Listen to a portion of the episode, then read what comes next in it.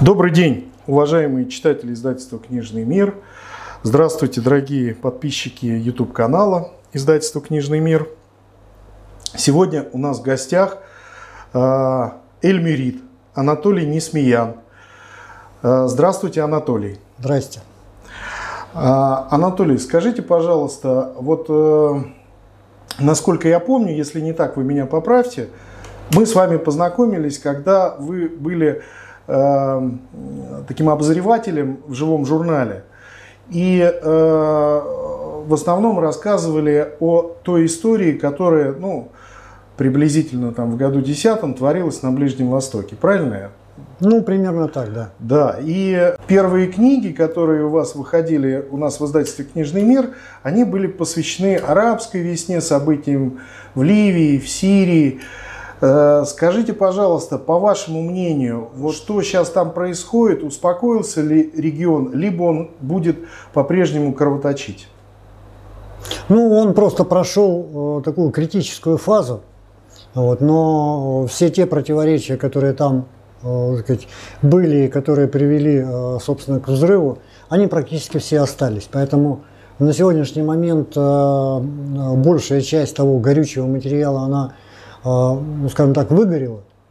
Вот. Но э, все равно в связи с тем, что все эти противоречия остаются, и более того, они даже усугубились, скажем, в том же Египте нынешнее положение а, людей гораздо хуже, чем это было до революции. Вот, э, то я думаю, что через какое-то время, э, безусловно, все это повторится, видимо, в каком-то другом сюжете, может быть, в другом сценарии, но все равно точно так же, как Советский Союз, когда распался, э, те противоречия, которые в конечном итоге его привели к распаду, они тоже никуда не делись. И вот сегодня, через 30 лет, мы опять в том же самом сюжете, мы уже вот-вот подходим э, к повторению именно распада уже России. А, Анатолий, скажите, пожалуйста, э, по вашему мнению, многие там элитарные, национальные, наднациональные группы, они э, прекрасно понимают, как мне кажется, вот те противоречия, которые приводят к каким-то катаклизмам, но они э, в основном пытаются как-то что-то заштукатурить, залатать, не решая коренным образом эти противоречия. Но нарыв рано или поздно он скрывается. Да? Почему эти элитарные группы не разрешают эти противоречия? Ну, во-первых, я бы, наверное, э, усомнился бы в том, что эти элитарные группы вообще представляют себе э, сказать, всю сложность происходящих процессов. Просто потому, что в значительной степени э, они интеллектуально очень неразвиты. То есть это люди с очень специфическим э, мировоззрением, интеллектом. И, вот, и говоря откровенно, среди них, не только среди наших, но и среди зарубежных э, элитных групп людей, э, способных именно к стратегическому мышлению, очень мало.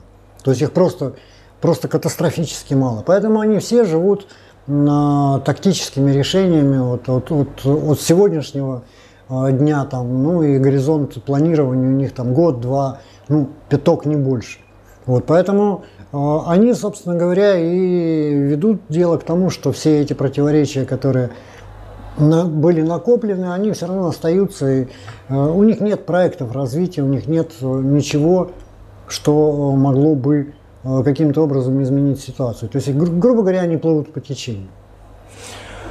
Вот сложно себе представить то, что э, люди, сделавшие карьеру, там, э, достигнув высших государственных должностей, э, там, будь это исполнительная, законодательная власть, и у них совершенно отсутствует образ будущего.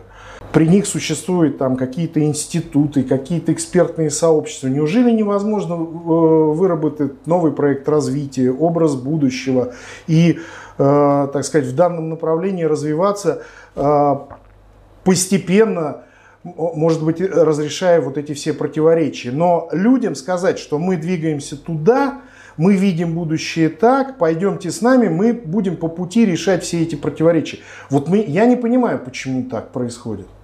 Ну, во-первых, для того, чтобы э, создать некий проект, некий прогноз будущего, во-первых, нужны не только люди, которые могут этот проект озвучить, но нужны еще люди, которые смогут на этот проект интерпретировать таким образом, чтобы руководство смогло бы так сказать, понять, о чем вообще идет речь. Ну, еще раз повторюсь, руководство, оно в значительной степени интеллектуально очень не развито. Да, ну, если мы возьмем наше национальное достояние «Газпром», то его руководитель Миллер, он уже 20 лет руководит «Газпромом», и э, еще в 2013 году, когда уже весь мир осознал, что сланцевая революция уже произошла, что она уже дает последствия, он все равно продолжал утверждать, что сланцевый, сланцевый газ, сланцевая нефть – это миф, это пирамида, э, и в конечном итоге э, так сказать, он на волне своей, своего понимания этой ситуации ну, пророчествовал, что «Газпром» будет иметь капитализацию чуть ли не в триллион долларов. Буквально через несколько лет произошел просто катастрофический совершенно спад. Ну, вот, и «Газпром» на сегодняшний момент э, стоит там, ну, э, порядка 60-70 миллиардов долларов, когда, скажем, тот же Apple стоит уже 2,5 триллиона, триллиона долларов. Вот. Э, Все то же самое, скажем, и с Роскосмосом, и с Роснефтью. Какую отрасль мы не возьмем российскую, везде одно и то же. То есть проблема в том, что даже если и есть какие-то программы развития, проблема в том, что руководство этих отраслей, оно попросту не понимает э, сказать, э, всех тех предложений, всех тех образов, будущего, которые ей, э, этому руководству могут нарисовать те или иные специалисты. Поэтому э, здесь двоякая проблема. Во-первых, нужно создать этот образ, во-вторых, нужно его донести до э, понимания руководства. А так как этот процесс очень долгий, сложный, а обстановка меняется очень быстро, динамично, тем более то, что мы сегодня уже находимся в состоянии даже не системного глобального кризиса, а в состоянии перехода, в состоянии катастрофы глобальной – то, естественно, все события идут очень быстро. И когда до руководства доходит что-то, а, то это руководство а, начинает понимать обстановку на несколько лет тому назад. Вот, и поэтому оно всегда отстает, и мы, в общем, на сегодняшний момент имеем ну, то, что имеем. Скажите, у Китая есть образ будущего? У китайцев есть образ будущего, но у китайцев нет понимания каким образом им а, преодолеть э, абсолютно катастрофическую для Китая а, базовую проблему разрыва между побережьем и глубинкой. Это проблема, которую Китай на протяжении всех, там, я не знаю, 6 или 8 тысяч лет своей истории, там по-разному не считают, он так и не смог его, эту проблему ни разу решить. И все предыдущие китайские катастрофы, они происходили именно по этой причине.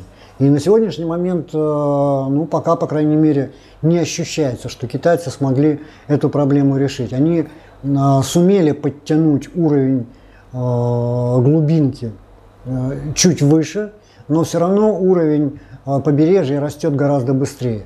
И более того, китайцы умудрились за счет огромных совершенно долгов на сегодняшний момент общий совокупный долг Китая, то есть это Государственный долг, корпоративный и долг домохозяйств, он второй в мире после американского. И естественно, что э, Китай в этом смысле находится в гораздо более худшем положении, чем Штаты, просто потому что в США, по крайней мере, э, как владелец, как единственный эмитент мировой валюты, э, американцы имеют возможность размазывать свою инфляцию по всему миру. У китайцев такой возможности нет, и поэтому все эти проблемы, которые а, накапливаются вместе с долгами, они рано или поздно а, у Китая бабахнут, причем очень сильно. Вот, и поэтому я очень сильно сомневаюсь, что Китай вообще из этой ситуации выплывет. У, у него очень серьезные проблемы, по крайней мере, посерьезнее, чем у американцев. От Китая к их соседям. А, Афганистан. У талибов есть образ будущего? Да, у талибов есть, но он свой собственный, локальный. То есть они строят совершенно конкретный исламский, э, исламский эмират Афганистан. Они его как-то худо-бедно но построят и будут там потихонечку э, жить, ковыряться. Ну, вот. Пока, по крайней мере, у талибов нет идеологии экспансии. вообще Аль-Каида в этом смысле она отличается тем, что она а, ориентирована на строительство именно национальных государств. В отличие от исламского государства, которое был, а, было таким необольшевиком. Которая признана террористической организацией. Ну, они все признаны террористическими организациями, что не мешает а, российскому МИДу проводить переговоры с тем Как же вы думаете, почему э, прошли переговоры российского МИДа с Талибаном? Ну, потому что Талибан – это классическое современное национально-освободительное движение. Точно такое же, как раньше была, скажем, ну, не знаю, Организация освобождения Палестины. Ее израильтяне считают, э, по-моему, даже до сих пор террористической группировкой, но тем не менее Организация освобождения Палестины, как признанное международное национально-освободительное движение, стала а, членом а, Организации Объединенных Наций, они, в общем, легитимизировались. Я думаю, что и Талибан тоже через какое-то время, именно как национально-освободительное движение, которое сумело сумела все-таки построить свое собственное национальное государство, его тоже примут его ООН, и, ну, если, конечно, ООН к тому времени еще будет существовать. Вот поэтому, по факту, естественно, наоборот, не нужно было признавать его террористической группировкой, а просто потому, что, ну, скажем так, международный терроризм – это такое достаточно мифическое э, сказать, конструкция, у которой нет даже международно признанного определения. То есть есть определение терроризма, а вот международного терроризма нет. И поэтому каждое национальное государство а, под этим определением понимает вот все, что оно хочет. Скажите, пожалуйста, а правильно ли я а, понимаю, что когда советские войска вышли из Афганистана, буквально через несколько лет мы услышали слово «Талибан», да? Вот. Когда американцы и европейцы, и же с ними также вывели или выводят свои войска из Афганистана, то Талибан, мы тут опять услышали реинкарнацию Талибана. То есть он никуда не уходил, он, получается, был там всегда. Ну да, но просто дело в том, что Талибан это э, именно национально-освободительное движение нового времени. То есть если Альянс Семи это было национально-освободительное движение э, сказать, 20 века, да, то есть это были борцы с колониализмом, то Талибан это борцы с неоколониализмом, а, что означает, что помимо, что в число его врагов, помимо иностранных а, оккупантов, там, колониалистов а, и интервентов, входят еще и коллаборационистские местные, туземные правительства. Вот. И именно Альянс Семи э, в силу своего именно коллаборационизма он для Талибана был своим собственным внутренним врагом. Вот, и поэтому талибы, э, они более соответствуют э, современным реалиям, чем их бывшие противники из Альянса Семи. Поэтому Альянс очень быстро сошел со сцены, а талибы остались, и они сказать, продолжают пока, по крайней мере, существовать. Если ситуация изменится и появится какое-то новое издания национально-освободительных движений, то, может быть, Талибан повторит судьбу а, Альянса Семи и тоже сойдет со сцены. То есть ну, жизнь, она ведь э, в динамике протекает, поэтому все то, что было вчера, оно совершенно не обязательно будет завтра. То есть, правильно я понимаю, э, вас э, то, что есть только попытки нарисовать образ будущего и на каких-то национальных, локальных фронтах, правильно или нет? Ну, дело, дело в чем? Дело в том, что вообще любой образ будущего рисуется на э, базе какой-нибудь ценности. А ценности на самом деле э, человечество придумало только две. Это либо свобода, либо справедливость. Так. На сегодняшний момент э, понятие свобода полностью монополизировала западная цивилизация. А понятие справедливость, ценность справедливость, которая, в общем, была монополизирована Советским Союзом, и, в общем, вполне успешно продавалась э, именно советской системой, и поэтому нами удалось создать в свое время довольно мощный именно советский такой левый блок. А он был не един, он был, э, возможно, даже разобщен. Был советский блок, был китайский блок, э, были троцкисты, были маоисты, но все равно это была, был некий конгломерат, который опирался именно на ценность социальной справедливостью. Социальной справедливостью. Но на сегодняшний момент социальная справедливость в связи с крушением Советского Союза, она стала бесхозной. И на сегодняшний момент как раз не существует той силы, которая бы могла монополизировать вот эту ценность. Вот, и опять-таки упоминавшееся ранее исламское государство, оно почему получило такой мощнейший толчок там, в 2014-2016 году? Потому что они педалировали тему именно исламской справедливости, которая, в общем, конечно, за пределами исламского мира э, справедливостью не являлась, но с точки зрения именно исламского мира она действительно была справедливостью, поэтому она получила такое широкое распространение, и ИГИЛ удалось задавить только чисто военным путем. Вот. А в плане идеологии они совершенно не проиграли. Вот. Поэтому на сегодняшний момент как раз и возникает такая любопытная история, связанная с тем, что, во-первых, с одной стороны, сегодня э, вот на волне вот этой пандемии и прочего, западный мир утрачивает свою монополию на свободу, потому что он сам фактически от нее отказывается. Он э, предложил разменять безопасность на свободу. А, то есть вы отдайте нам все э, ранее завоеванные свободы, мы в ответ вам обеспечим безопасность и выживание там, э, в мире вирусов. Да, и поэтому западный мир сегодня ощутимо начинает терять э, свое право на монополию именно на свободу. Ну а справедливость, она до сих пор пока не имеет своего хозяина общепризнанного. Ну, вот, и поэтому эти обе ценности на сегодня становятся бесхозными. Тот, кто сумеет хотя бы одну из этих ценностей поднять и э, создать новый образ будущего на ее основе, ну, тот, видимо, получит какие-то очень серьезные дивиденды.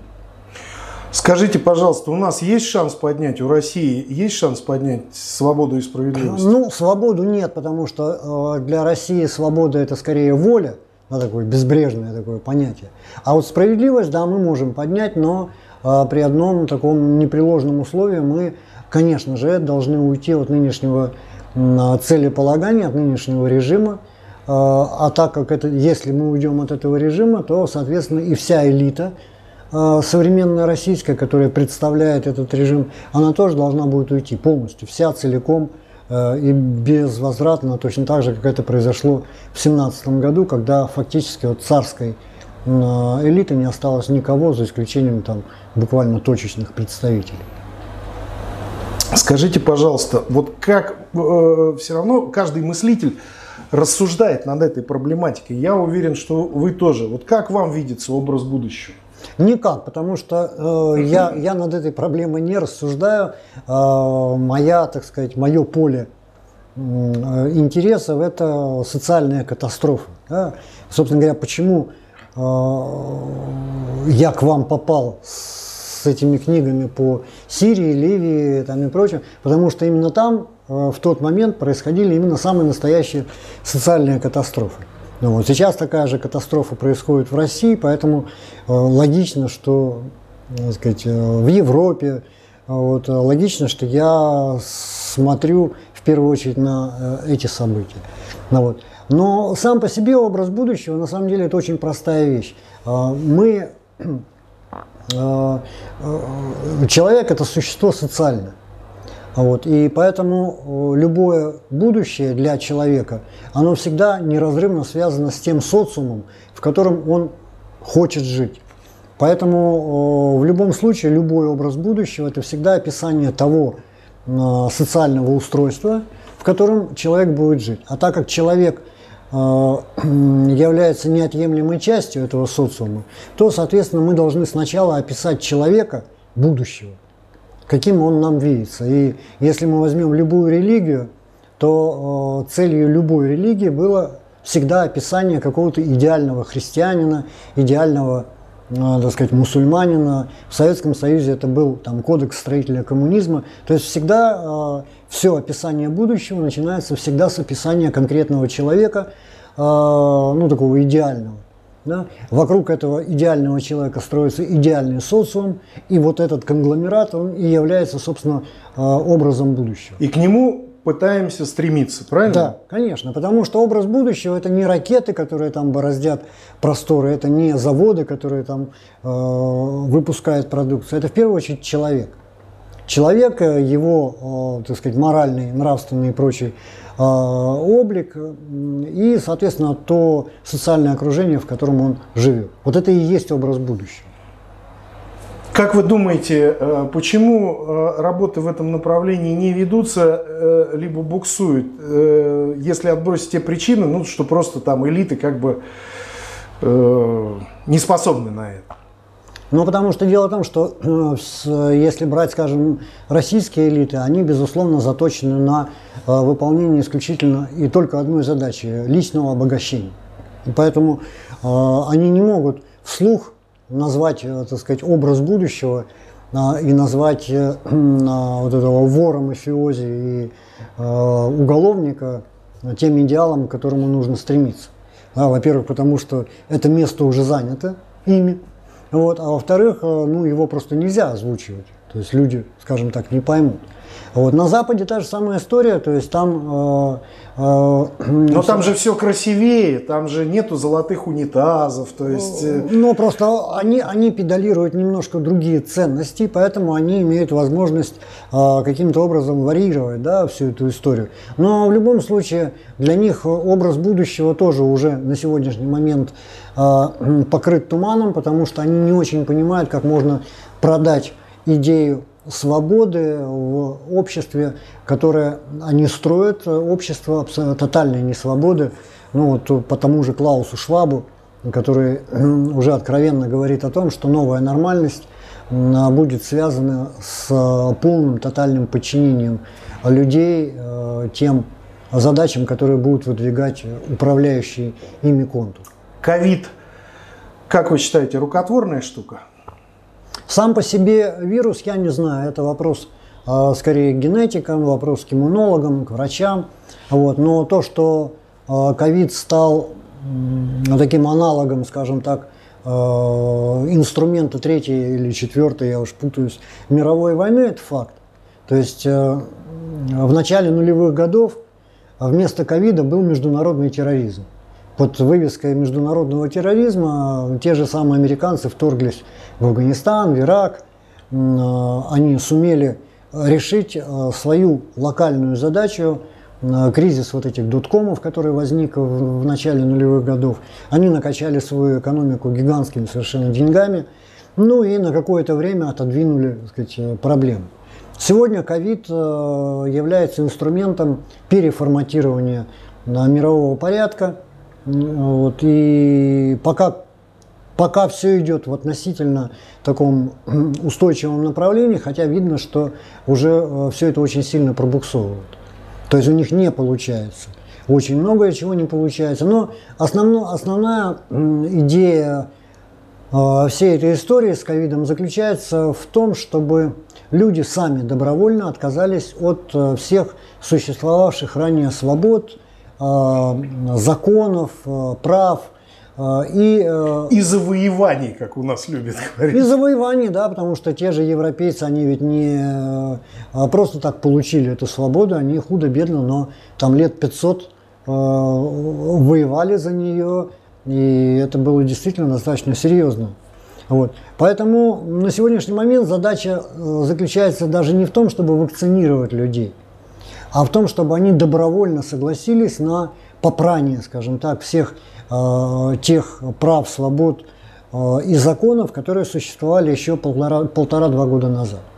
Потому что если они сегодня добровольно с этим согласятся, значит они завтра согласятся с новыми ограничениями, послезавтра еще с новыми. То есть фактически на э, этой пандемии откатывается технология управления страхом. То есть людей накачивают страхом, через террор, через информационный террор, э, и вынуждают их именно добровольно согласиться с э, огромным количеством абсолютно абсурдных ограничений. Вот. И это управление будет продолжаться до тех пор, пока люди, ну, скажем так, не откажутся выполнять то, что, то, что предписывается. Что людям делать в этой ситуации? Бойкот.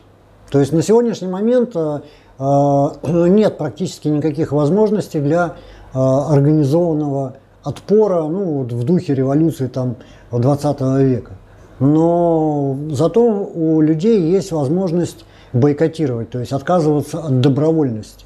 То есть если основная цель всех этих э, принуждений как раз и заключается в том, чтобы вынудить людей именно добровольно принять э, вот эту новую нормальность, значит, э, нужно сделать так, чтобы люди добровольно отказывались ее принимать. Потому что одно, террором, с помощью террора можно запретить что-то делать. Но с помощью террора побудить что-то делать невозможно в принципе. И поэтому, когда там 100 миллионов человек откажутся вакцинировать, то никакие Росгвардии, там, никакие, я не знаю, ЧВК Вагнера и э, прочее, прочее, они не могут заставить людей пойти и сделать этот укол. Анатолий, большое спасибо, что пришли к нам сегодня в редакцию. Ждем ваших новых текстов, передач. Э, в описании ролика будет дан э, э, ссылки на каналы Анатолия. Вот. Спасибо вам большое. Всего Спасибо. доброго. До свидания. Спасибо, до свидания.